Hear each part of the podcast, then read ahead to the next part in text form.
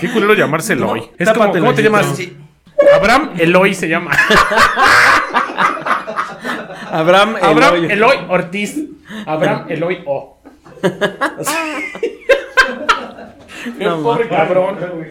Las mamadas del hoyo. Ya grabé las mamadas del hoyo. Del hoy. Del Gamenón. hoyo Ortiz. Deloy. Abraham Eloy O. Abraham Eloy. No mames. Pues, ¿cómo están, mis queridos narratofílicos? En una emisión más de Historia Mexicana X. Este podcast dedicado a la historia de México de una manera medio pendeja. ¿Cómo estás, Diego? Muy sobrio, hermano. Estoy muy sobrio el día de hoy. Eso es bueno, Qué vamos feo. comenzando. ¿Y tú, Ruso, qué tal? Emocionado, feliz, iniciando el año. Con ganas de beber Sí. y bien culero. Yo soy Gamaliel Molina y este episodio está histórico de nuevo. Estamos tomando esos datos que nos hacían falta posteriores a la revolución. Mm, Así que este episodio número 51 está dedicado a la guerra cristera. Échale. Va. Comenzamos.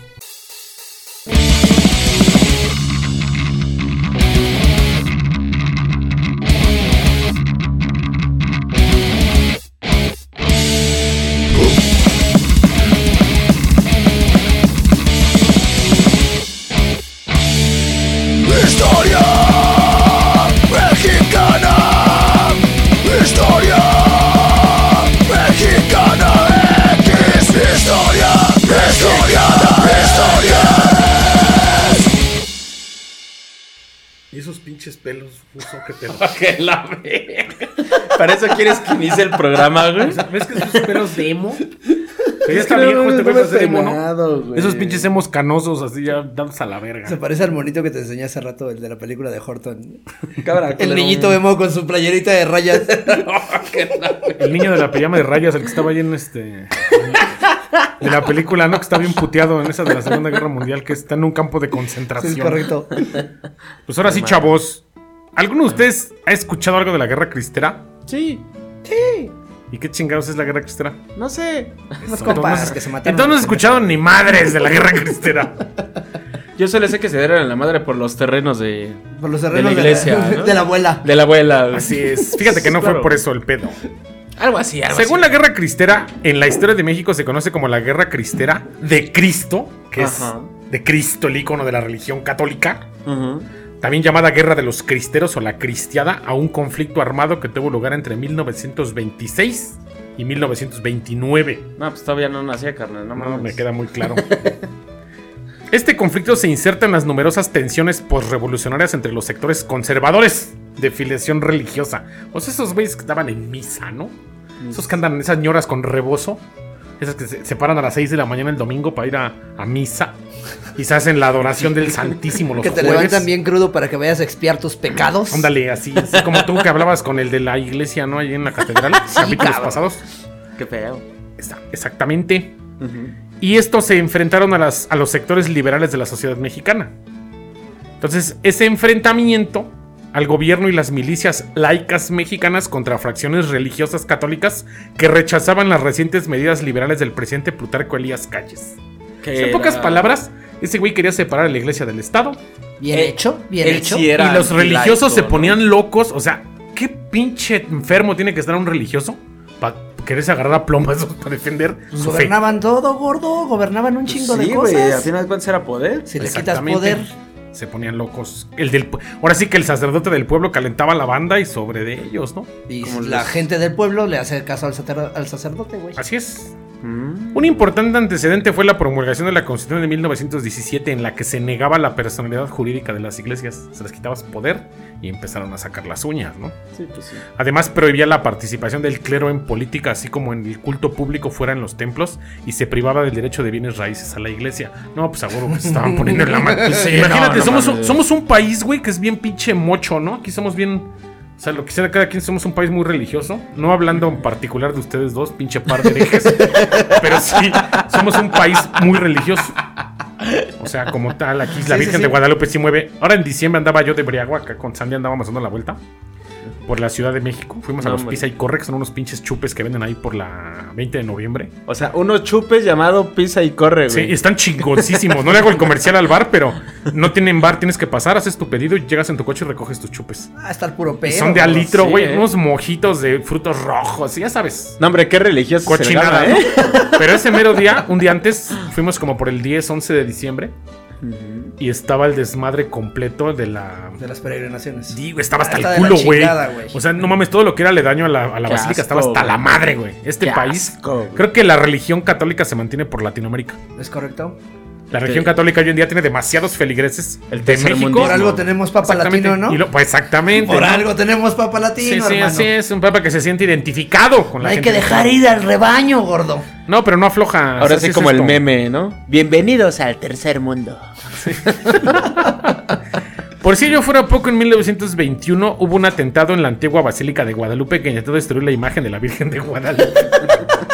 ¿Qué pinche parote nos hubieran hecho, cabrón? Si lo hubieran puesto en la madre al trapo ese, ¿no? Dice, pero que al no lograr dañar la imagen consolidó la idea de que había sido él un milagro y que los católicos debían proteger a cualquier costo sus intereses. ¡Ta madre! A mí se me hace que sí se quemó y pusieron otra en chinga, güey. Pues Igual y igual y sí, sí, güey. Ya sabes que la iglesia se talla varias, ¿no? Sí, Y, y varios, ¿no? Y variaditos. Y variaditos. Y variaditos. Ahora sí que las causas de esta guerra fueron la principal. Fue la modificación del Código Penal de 1926 realizada por el presidente y que se llamó la Ley Calles. Con ella se buscaba limitar aún más la participación de la iglesia en la vida pública, incrementando el poder del Estado sobre la constitución de la iglesia mexicana.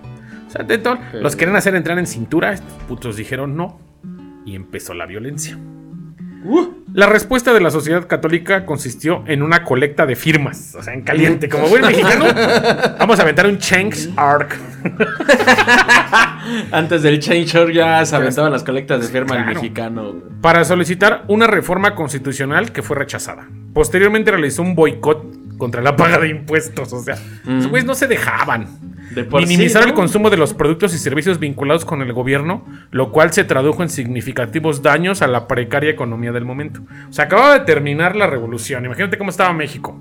De la chingada. Y aparte la iglesia boicoteando que no se pagaran impuestos. Más de la chingada. y- y madrazos. Que a la fecha, ¿no? Siguen. Así nació un fuerte movimiento social en pro del derecho li- del libre culto bajo el lema de Viva Cristo Rey y Viva Santa María de Guadalupe. ¿Mm? Chulada. Iniciaron el acopio de armas. o sea, Viva Cristo Rey, pero tráete una pinche metralleta, ¿no? En pocas palabras era la cruzada mexicana, ¿no? Exactamente, Sí. pues es que sí. era la güey, cruzada literal. mexicana. Matar en nombre de Dios. Así exactamente. Iniciaron el acopio de armas y la conformación de guerrillas campesinas, creyendo viable una salida militar al conflicto. O sea, si, si no es a putazos, no lo arreglamos, ¿no? Como tú cuando tienes pedo con tu vecino. Para- O sea, ya vamos a ponernos en la madre de caballeros y a lo que tope, ¿no? ¿Es Porque no va a ser. correcto? En, en diálogo hoy en día no arreglas nada. ¿Para qué discutir si nos podemos romper la madre? ¿no? Exactamente, es el término. ¿Para qué lo dialogamos y a putazos entendemos, no? Mexicanos siendo mexicanos, ¿no? Mexicanos al grito de guerra. Mexicanos siendo mexicanos, es parte de la sección de este programa, ¿no?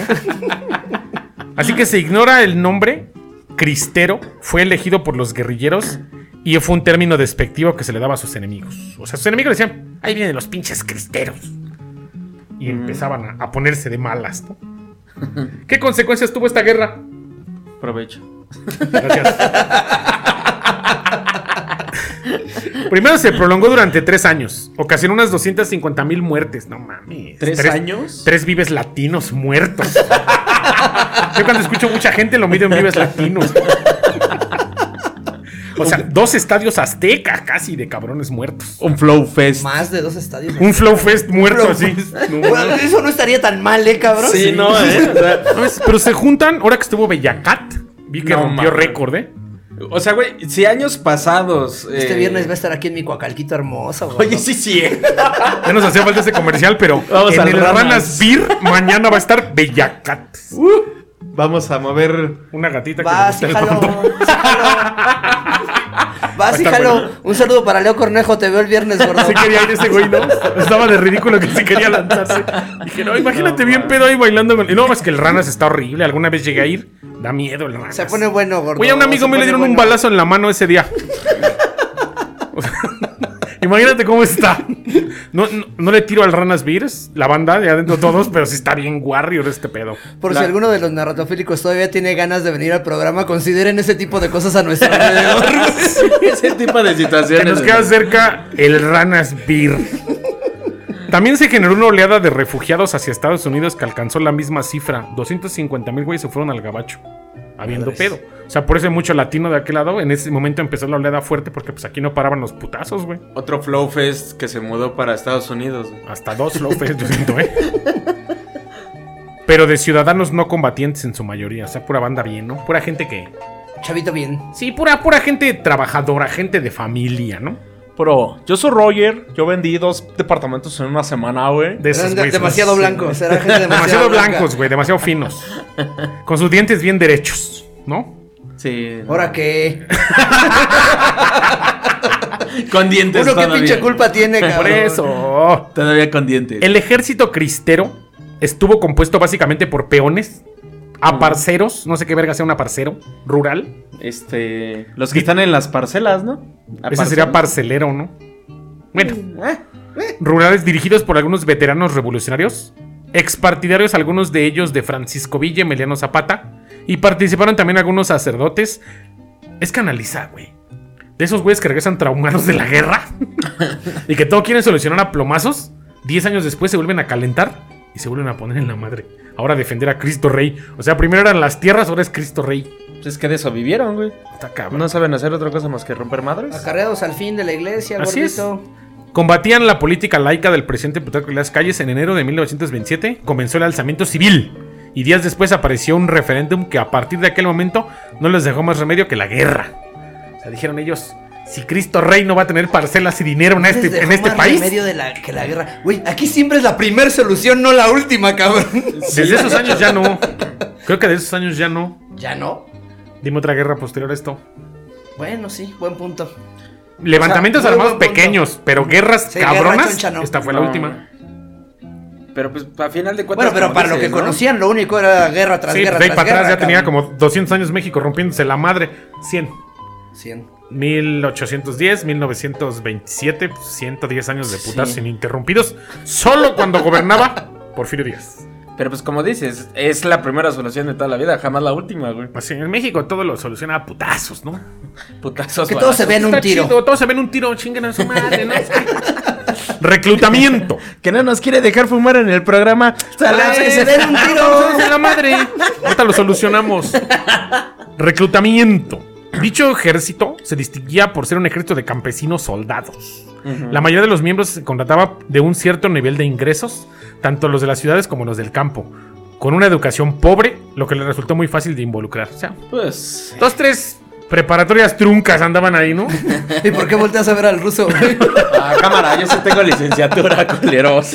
Tú no podías haber entrado, güey. Eres demasiado blanco. güey. Si eres demasiado Claro, blanco para güey. ser acá. No, porque era puro güey de Jalisco, de los altos de Jalisco. Ah, bueno, entonces sí. ¿Qué Esos güerillos acá, güerillos de rancho. Esos queseros sombrerudos que viven allá en Jalisco. Bájate un sombrero, gordo, ya. Ahora que.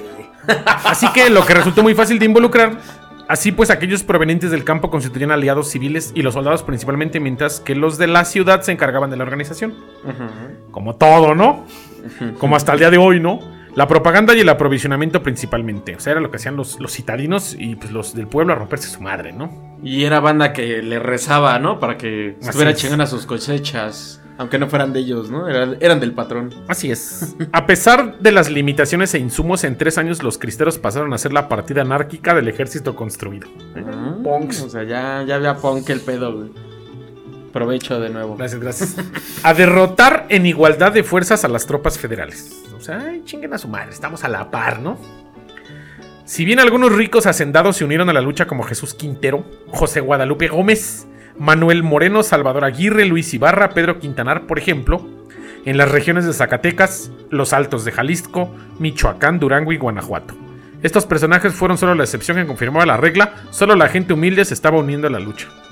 ¿Por qué Y será? uno que otro güey con billete que era, pues mocho, ¿no? Que eran bien guadalupanos, ¿no? O sea, en México, ya lo dije en programas anteriores, somos borrachos, marihuanos, mujeriegos, pero bien guadalupanos, ¿no?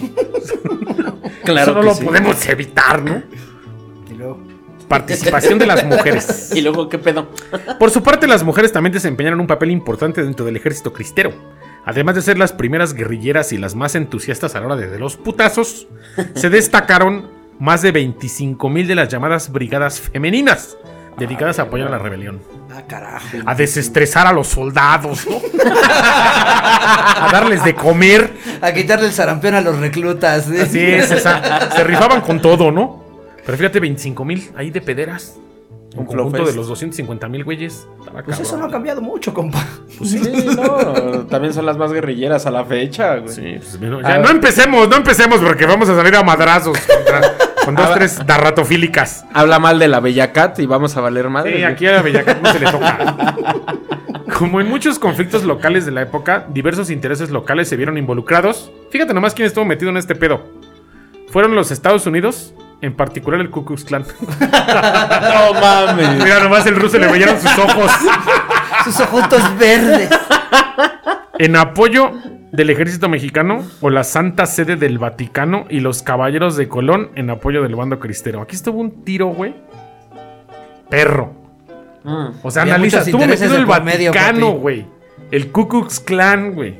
Y los Caballeros de Colón armando la parte religiosa contra el ejército mexicano. ¿Cuánto iba a poder México, güey? Es que, güey, si te pones a pensar, antes de Avon, ya la iglesia había hecho ese pedo piramidal. Porque de las iglesias tienen que juntar varo para... ¿Qué pedo con tu comparación? No, güey, es, güey. es que a final de cuentas las iglesias locales tienen que juntar varo para hacer la nacional y la nacional le tiene que dar varo al Vaticano, güey. Pues sí. Entonces al Vaticano no le convenía perder todo un territorio, güey, que le sacara varo y más de los más religiosos, güey. En efecto, pues aquí se mochan con todo, ¿no? Como Avon y Tupperware. Dale. Son un piramidal así, estilo, estilo OmniLife. Así es, güey. En cuanto a las decisiones políticas, la guerra forzó al Estado a modificar sus reformas laicas. O sea, se apretaron. Al final sí. Tuvo que ceder el gobierno, güey, después de tanta presión de estos grupos en materia educativa. A postergar la aplicación de sus leyes en materia de cultos y centralizar en el presidente la relación entre Estado e Iglesia. O Mames. sea, huevo, había que haber aquí. El Vaticano no iba a aflojar de sus pueblos más mochados, ¿no? Sí, o sea, en no. 500 años nos saquearon sabroso. Mucha lana y terrenos de por medio. Poder. Y eh, automáticamente no iban a soltar toda la primera, ¿no? Y monaguillos. Sí los traían juidos. Por su parte, en esta última designó al arzobispo de México como interlocutor con las autoridades federales, evitando cualquier tipo de pronunciamiento político de parte de obispos y otras autoridades eclesiásticas. Finalmente se logró un modus vivendi entre Estado e Iglesia, es decir, una forma de tolerancia y convivencia. Hasta el día de hoy sigue así. Así como, ni chingas ni chingo y nos tiramos, ¿no? Algunos personajes de la guerra cristera. Plutarco Elías Calles, presidente de México, inició el conflicto. Figura central en el periodo de revolución mexicano, pues se erigió como jefe máximo de la revolución y tiró de los hilos de los gobiernos posteriores al suyo. Con la promulgación de la ley Calles desató definitivamente el conflicto armado entre los cristeros y el Estado. Sí, de esos pinches metiches, ese viejo que no aflojó el poder después de ser presidente y inició estos pedos. Emilio Portes Gil, electo presidente interino de 1928 al 30, luego del fin del gobierno de Calles y del asesinato de Álvaro Obregón, quien se había hecho reelegir en medio de muchas tensiones políticas, fue desde el principio partícipe y dirigente de las negociaciones para restablecer la paz. Este no quería putazos, ¿no? Enrique Gorostieta Velarde, militar de la Revolución Mexicana contratado por la Liga Nacional para la Defensa de la Libertad Religiosa, la N el LNDR, para dirigir las tropas cristeras, aprovechando sus desacuerdos con Álvaro Obregón y Plutarco Elías Calles. O sea, este güey era político. Pero pues le dijeron, aquí te pagamos una feria y Vamos dirígenos a colgarnos de este pedo, ¿no? y se coló y a sacar una feria, ¿no? Fue asesinado en el marco de las negociaciones de paz. del final del conflicto porque no, constituyeron impedimento. Si somos un pinche caramelito. Obispo José Mora y del Río, obispo de la Ciudad de México, fue junto con Pascual Díaz Barreto, obispo de Tabasco, uno de los dirigentes del clero que más presionó para lograr un acuerdo con el gobierno. Leopoldo Ruiz y Flores, uno de los obispos firmantes de los acuerdos que pusieron fin a la guerra cristera, había recibido en 1925 el título de asistente al solio pontificio de parte del Papa Pío XI. Luego del fin del conflicto fue condenado al exilio, ya que el gobierno no respetó de todos los términos del acuerdo. No mames. Verga, güey. Mi pedo, ¿no? Es que así es esto. Se querían, yo creo que se querían servir con la cuchara grande estos Pues güeyes, es ¿no? correcto, papá. O sea, Y el ya gobierno acabamos no. las cosas. Deja, a ver qué me llevo, qué me toca. Sí, pues, Querían sí. ser el albacea de la abuela, ¿no? Así es. Nos vamos a repartir los terrenos, ¿no? Es correcto. Usted no vio por mi abuelita, tío. No le toca menos, ¿no? Y si lo ves de ese modo, creo que fue lo mismo. O sea, terminan la. ¿Cómo se llama? Termina la revolución. Muchas iglesias todavía se quedaron con mucho. Y ahora sí que no, pues de mis ancestros, de mis ancestros quiero las parcelas, ¿no? O el rancho o el pueblo. Y ahí vieron, no, pues va para acá para gobierno. Y iglesia dijo, no, ni madre, güey. Es que, es que eso estaba desde. Este pedo estuvo desde las leyes de la guerra de reforma con Benito Juárez. Había un jaloneo cabrón, Toma. pero Juárez dobló las manos. Dobló hasta las rodillas, güey, ¿no? O sea, varios. Porfirio Díaz también tuvo negociaciones con la iglesia. La revolución pues, desmadró muchos acuerdos que tenían ya todos ellos. Y volver a comenzar de nuevo pasando la revolución, el cagadero que traían. Como cada sexenio, ¿no? Así es. Tirar todos los acuerdos y vemos cómo nos arreglamos. es que así es siempre. ¿no? El fin de la guerra cristera. Ok. La guerra cristera llegó a su fin en 1929 tras la llegada del gobierno de Emilio Portes Gil. En 1928 el inicio de una serie de negociaciones bajo la fuerte influencia de Estados Unidos y de la Santa Sede. Qué cosas, ¿no? Bajo la fuerte presión del gobierno de Estados Unidos, que a su vez respondía a las peticiones repetidas de obispos laicos y católicos en este país, el presidente Portes Gil anunció que la Iglesia Católica se sometería a la ley sin que la Constitución sufriera alguna modificación. A partir de ese momento, sin embargo, el país entró en los que investigadores de la relación Iglesia-Estado en México han calificado como un periodo de relaciones nicodémicas. ¿Mm?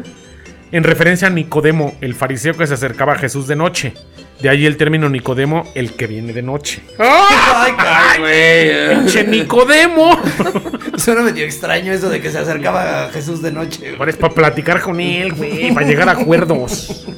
Otros calificaron este periodo, que se extendería hasta 1929, como un modus vivendi o un modo de vivir en el que el Estado renunciaba a la aplicación de la ley y la Iglesia renunciaba a exigir sus derechos.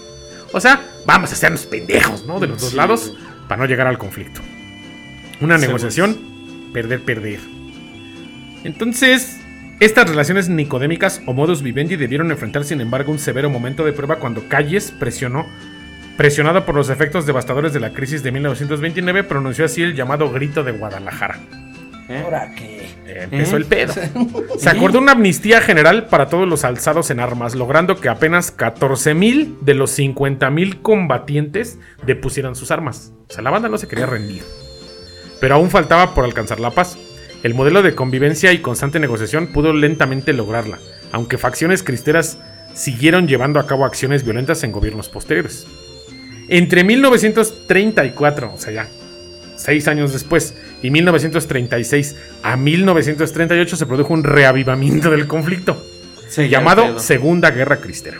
Mm. Eh, En este grito que estaba hablando Emilio Portes Gil en el 21 de julio de 1934, Calles, en su oficiosa condición de jefe máximo de la Revolución Mexicana, hacía un llamado para que la revolución triunfante en lo militar se trasladara a partir en este momento al ámbito de la conciencia, de la educación y de la manera más específica de la educación de los niños. El grito de Guadalajara marcó el inicio de una serie de reformas al sistema educativo mexicano que culminaron con el proyecto de la así llamada educación socialista. Aquí andábamos de pinches socialistas en esos tiempos.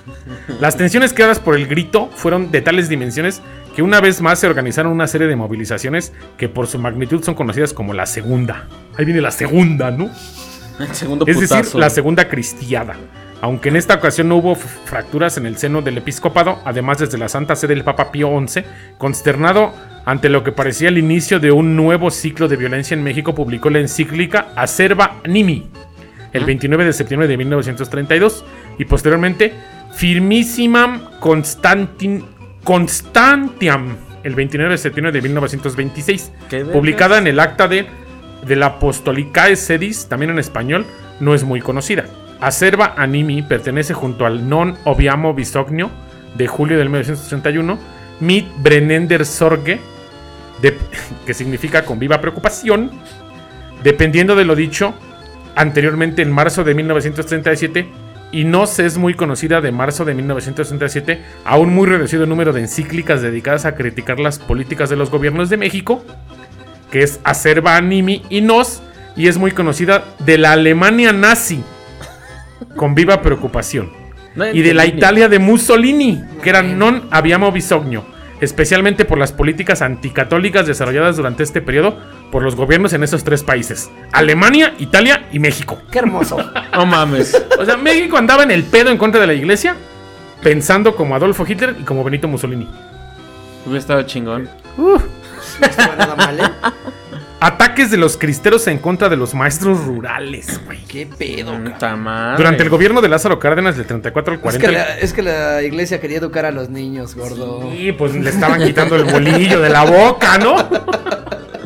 Y es que a final de cuentas, entre más educación, menos religión, güey. O sea, si te pones a pensar eso, la gente que tiene más estudios en, diferentes ámbitos, ni de pedos hacer con la iglesia. Así es. El Congreso realizó modificaciones al artículo 3 de la Constitución mexicana en octubre de 1934 No agarras para incluir el siguiente texto introductorio. Artículo 3. Number 3. la educación le estoy agarrando la- socialista. le estoy güey. agarrando la mano. mano a este güey. Fuera eso, tú déjalo. Empecé hasta la cámara viendo cómo está todo eso. Yo tengo una duda, güey. Dime. Es que no, no, no puedo evitarlo ya más tiempo. ¿Ya le pusiste nombre al puto barrote que traes en la nariz, güey? No, estoy quemado. Estoy quemado, güey. Pues es que no te puedo dejar de voltear a ver, güey. ¿Dónde está el maldito? No lo siento. Traes un Con putazote, Yo güey. dije, le estás poniendo un chingo de atención. Pendejo. y él llegó. Del otro lado, del otro lado. Ahí mero, ahí Eh, mero. eh, no mames. Ahorita lo, ahorita lo vemos al maldito, pero no me duele. ¿Qué tranza, Pepe Fo? Estás bien pendejo. Ya me desconcentraste. Ah, una disculpita. Ok, ya. Artículo 3. Number Number 3. three. La educación será socialista y además de excluir toda doctrina religiosa, combatirá el fanatismo. Y los prejuicios, para lo cual la escuela organizará sus enseñanzas y actividades en forma que permita crear en la juventud un concepto nacional y exacto del universo y de la vida social. Estaba chido. Estaba estaba bien. chingón. Eso estaba bien. Eran niños ya más inteligentes, ¿no? La promoción de la llamada educación socialista encontró una fuerte oposición en algunas partes de la academia. La- y luego dice, muchos cristeros se levantaron en armas nuevamente, otra vez a hacerla de pedo, seguidos de otros católicos, pero durante este periodo maestros desarmados se encontraron entre los principales blancos de las atrocidades cometidas por los cristeros durante este periodo. No, pues viva Cristo Rey, ¿no? Gacho. Los maestros rurales no participaron en el conflicto armado, pero algunos no aceptaron dejar sus escuelas y comunidades, y a muchos se les cortaron las orejas Mm, ta madre. Ajá. Como resultado, a dichos maestros se les conoce como maestros desorejados. Chale, güey. Así, así quisiera estar el ruso, pero no. ¿Cuál es? ¿Cuál es? En los peores casos, los maestros fueron torturados y asesinados por los cristeros. Se ha calculado que al menos 300 maestros fueron asesinados entre 1935 y 1939. Les quitaban sus orejitas como en Reservoir Dogs. Ándale. Con la canción de Stack Metal ni yo en el fondo, güey. Incluyendo el asesinato de Carlos Ayago, Carlos Pastraña y librado la Bastida en Teotitlán, Puebla, la ejecución del maestro Carlos Toledano, quien fue quemado vivo en Tlapayacan, Vera- Tlapacoyan, Veracruz, y el linchamiento de al menos 42 maestros en el estado de Michoacán. Asimismo, puede citarse el caso de la maestra María Rodríguez Murillo, quien fue ultrajada y muerta por un grupo de cristeros. O sea, esos cristeros eran dulce, los culeros. O sea, imagínate, güey. Francamente, es, una, es, un, es un conflicto bélico Originado por intereses católicos. Y si analizas desde la época medieval con los templarios, Exacto. la iglesia tenía, tenía mano dura para que no tocaran sus intereses, ¿no? Y aquí en México, güey, estuvo cabrón. Y O sea, ahí- al, mismo, al mismo nivel de comparar la Santa Sede al pensamiento socialista o al pensamiento revolucionario laico mexicano, al compararlo con Italia Sí, está y cabrón. compararlo con Alemania nazi, güey, no mames, estábamos mal de la cabeza. y, y todavía te preguntas por qué somos muy herejes, güey. O sea, Pues es que al final está chido. ¿no? Yo también, yo no soy tan hereje. Bueno, sí. con sus ojos dieron vuelta todas las... Sí. No, sí. Bueno, sí. Porque está, está chido, pero siento que la espiritualidad no tiene que ver con la religión. Exacto. Son cosas muy, Muy diferentes. distintas, pero al final son las cosas que nos marcan como sociedad. Que al final sí necesitamos algo de espiritualidad. Sí. Pero no Muy religión. personal y particular, no como una religión. No, No como un dogma, no como una güey. educación infundida a la fuerza por alguien que dice que eso es la verdad, sino encontrarla tú mismo en tu pensamiento y tu, tu educación propia. O sea, es aceptable tener un dogma, tener tu propio dogma, tus propias ¿Tú te raíces? dogmatizas solo? Este, original no.